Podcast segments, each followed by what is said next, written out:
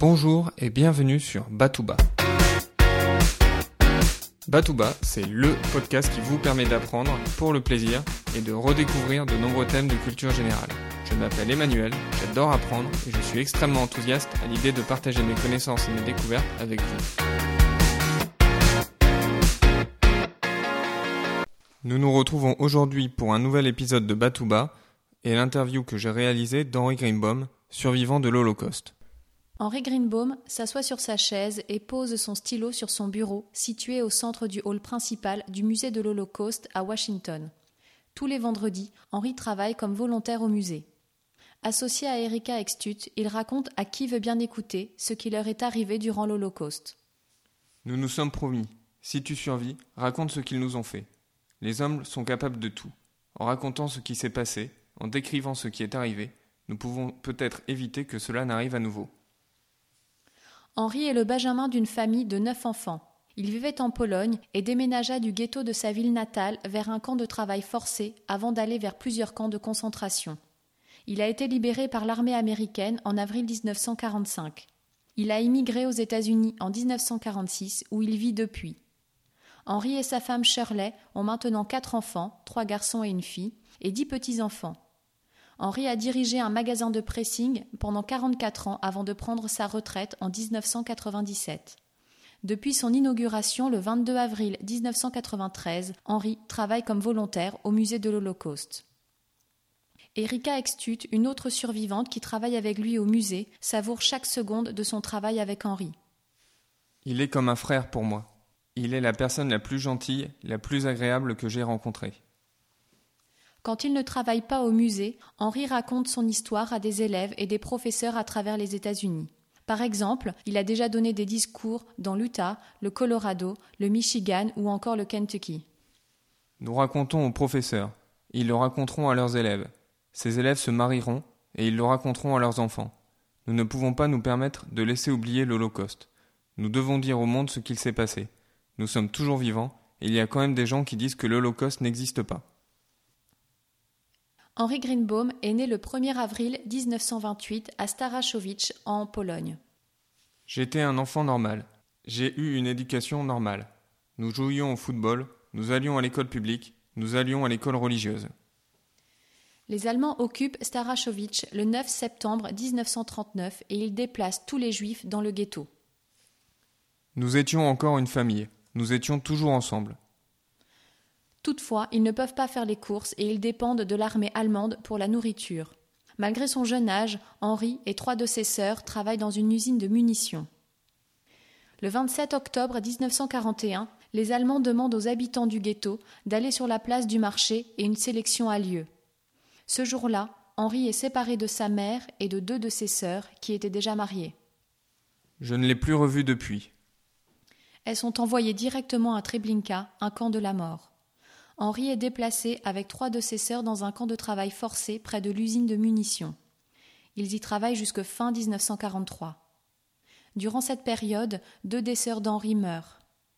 Un jour, des rumeurs circulent que l'ensemble des travailleurs va être déplacé hors du camp. Nous aidions les Allemands avec leur artillerie de guerre. Nous n'étions pas payés. Nous avions un petit morceau de pain, un peu de soupe liquide le soir quand nous revenions à nos baraques après la journée de travail. C'est tout ce que nous leur coûtions. Et ils vont nous envoyer hors d'ici Donc nous nous sommes dit qu'ils allaient maintenant nous tuer. C'est pour ça que certains prisonniers ont essayé de s'enfuir.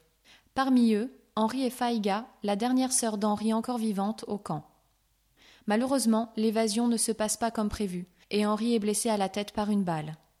Après s'être fait tirer dessus, Henri court vers les baraques des femmes pour chercher sa sœur.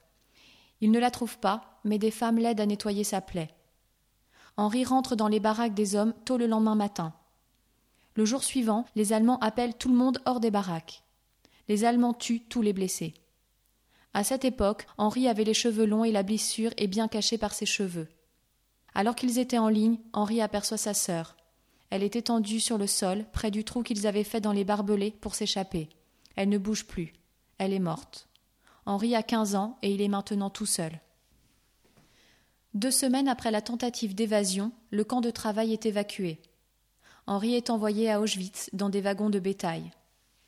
Nous sommes restés dans ce wagon pendant trois jours. sans nourriture, sans eau, sans toilette. La destination était Auschwitz, mais nous ne le savions pas. Arrivé à Auschwitz, une nouvelle sélection a lieu. Gauche, droite, gauche, droite. La moitié de mon camp fut envoyée directement au crématorium. La raison? Je ne sais pas. Après la sélection, Henri reçoit son numéro. A 1 8 9 9 1 et il est envoyé chez le coiffeur pour être rasé. C'est la première fois que quelqu'un remarque la blessure d'Henri. Finalement, après quatre ans, nous avions droit à une douche. Nous n'étions pas au courant qu'il nous mentait. Il disait parfois douche, mais au lieu de l'eau, c'était du gaz. Mais nous étions chanceux, et de l'eau est vraiment tombée. Après la douche, Henri reçoit un uniforme à rayures. Henri est resté trois mois à Auschwitz. Il a peu à faire. Quelquefois, il aide la personne à mettre les corps des morts dans des remorques. Un jour, un homme arrive au camp. Il semble très riche. Il porte un costume et des chaussures blanches et marron. Il commence à piocher cinquante personnes du transport d'Henri. Henri est sélectionné et est envoyé à Bunamonowitz, un camp satellite d'Auschwitz. Il travaille là-bas pour une usine de produits chimiques appelée IG Farben. Son rôle est de construire la route autour de l'usine. Nous travaillions aussi avec des prisonniers de guerre anglais. Nous recevions beaucoup d'aide et d'encouragement de leur part. Quand l'usine IG Farben commence à se faire bombarder par l'armée américaine, les Allemands et les travailleurs non juifs courent dans un bunker. Henri et les soldats britanniques doivent, quant à eux, rester dehors. Les soldats expliquent à Henri comment se protéger quand il entend le sifflement des bombes.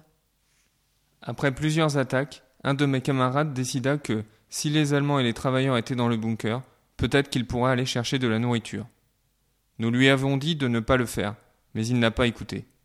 Il l'a fait trois fois avant de se faire prendre. Un dimanche, à Buna Monowitz, on nous a donné l'ordre de sortir des baraques dans la cour, et il y avait quatre personnes pendues. Ce jeune homme avait mon âge. À la fin 1944, Henri est transféré par train à Flossenburg. Sur le chemin, le train se fait bombarder si souvent par l'armée américaine qu'ils doivent marcher pour récupérer un train plus loin. À Flossenburg, Henri travaille dans un dépôt où les Allemands entassent les habits des personnes qu'ils tuent.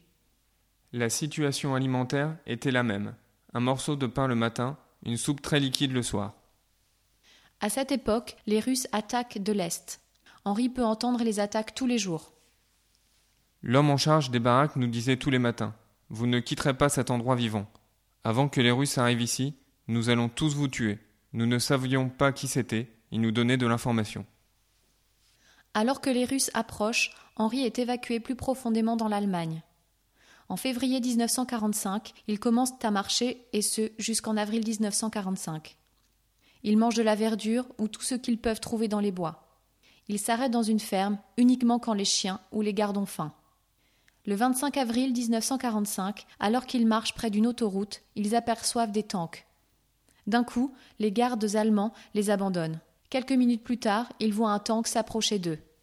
Nous pensions que c'était un tank allemand et qu'il allait tous nous tuer. Mais par bonheur, c'était un ange, un tank américain.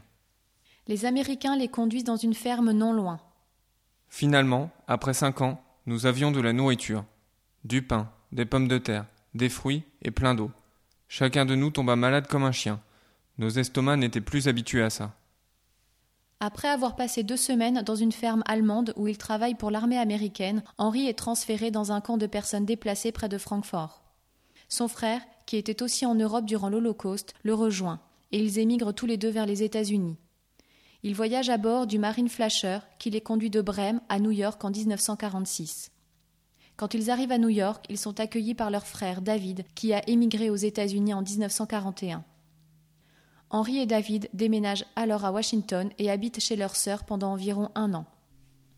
En 1947, Henri se marie à Shirley, une américaine qu'il a rencontrée dans une convention juive.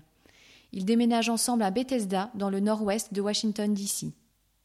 Henri ouvre son magasin de pressing sur l'avenue Wisconsin à Washington.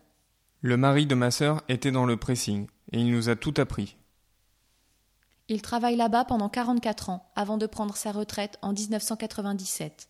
Henri n'a jamais quitté les États-Unis depuis son immigration en 1946. En avril 1978, une série télévisée appelée Holocaust est diffusée sur NBC. Elle a un grand succès et remporte 8 Emmy Awards. Après cela, les choses commencent à changer et les gens veulent en savoir plus sur l'Holocauste. Tout le monde voulait qu'on leur raconte. Tout le monde voulait un survivant. Depuis ce temps-là, Henri raconte son histoire. Il tient la promesse qu'il a faite à ceux qui n'ont pas survécu. L'Holocauste est ancré aussi profondément dans sa mémoire que le numéro sur son bras. Je disais à mes enfants que c'était le numéro de téléphone du magasin sur mon bras. Henri Greenbaum et tous les survivants sont la mémoire vivante de l'Holocauste et l'esprit du musée de l'Holocauste à Washington. Ce musée est la meilleure chose pour les survivants. C'est la meilleure chose qui a été construite ici parce que les générations à venir pourront écouter. Une fois que nous aurons quitté ce monde, le musée parlera pour nous. Un grand merci à Jeanne pour m'avoir aidé dans la lecture de cet épisode et pour son soutien sans faille dans ce projet. On se retrouve très vite pour un nouvel épisode sur un sujet totalement différent. D'ici là, restez enthousiastes, prenez soin de vous et de ceux qui vous entourent.